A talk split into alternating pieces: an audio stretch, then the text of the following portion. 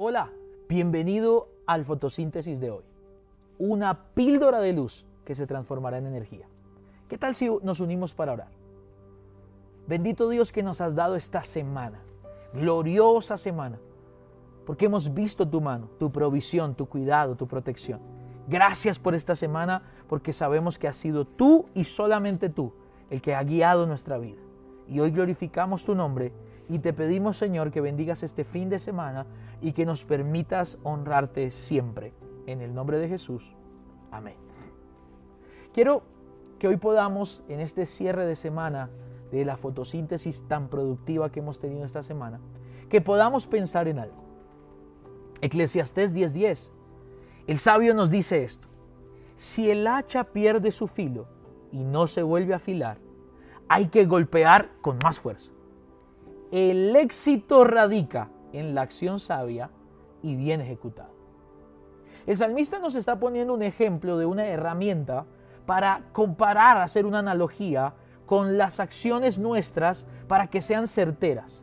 Así como las hachas afiladas en cada golpe penetran, cortan hasta que logran derribar lo que se está derribando.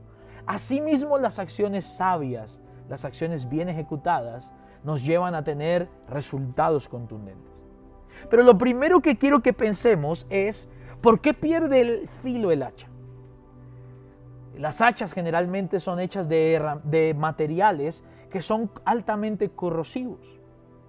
Y cuando tú estudias acerca de por qué pierde el filo un hacha, puedes encontrarte con que en primer lugar las hachas pierden filo porque se golpean materiales incorrectos.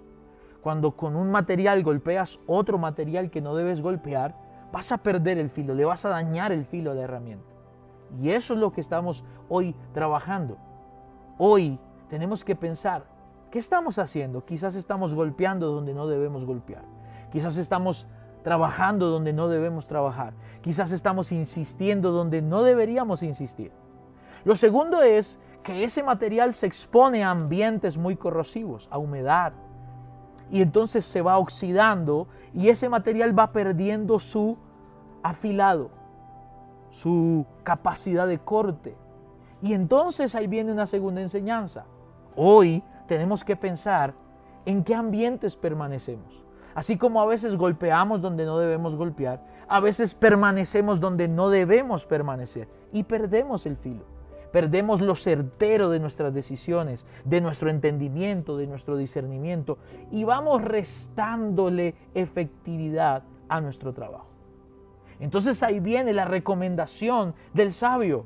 Cuando el hacha pierda el filo, no hay que botar el hacha, hay que afilarla, hay que sacarle filo, hay que producir nuevamente que se vuelva certera, que se vuelva cortante.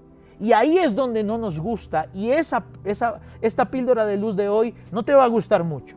Porque cuando le decimos, Señor, he perdido el filo, Señor, siento que estoy haciendo mucho esfuerzo y no veo resultados, Señor, siento que, siento que algo me está restando la efectividad, afílame. Cuando nosotros gritamos, afílame, Dios envía personas.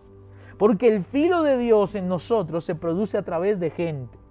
La Biblia dice en Proverbios 27, 17 que el hierro se pule con el hierro, se afila y el hombre se afila en el trato con su prójimo.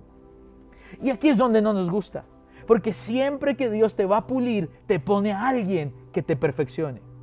Un jefe, un líder, un entrenador, un director, un pastor, un padre, una madre, alguien, un amigo exigente, un buen amigo que te exija, que te pula, que te perfeccione, que no te acepta, que no des resultados y pone presión sobre tu vida, no para destruirte, sino para afilarte.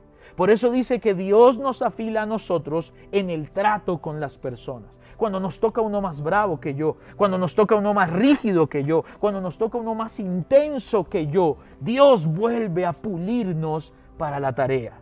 Porque Dios, al afilarnos, quiere hacer que nuestro trabajo sea mucho más efectivo. Menos esfuerzo, más resultados. Menos esfuerzo, más capacidad.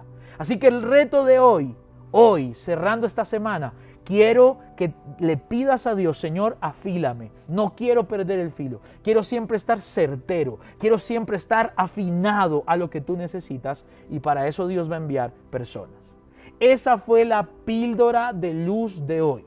Nos vemos mañana domingo en nuestra reunión en el auditorio Oasis Cajicá a las 8 de la mañana. No te lo puedes perder. Y el lunes regresamos con un nuevo fotosíntesis.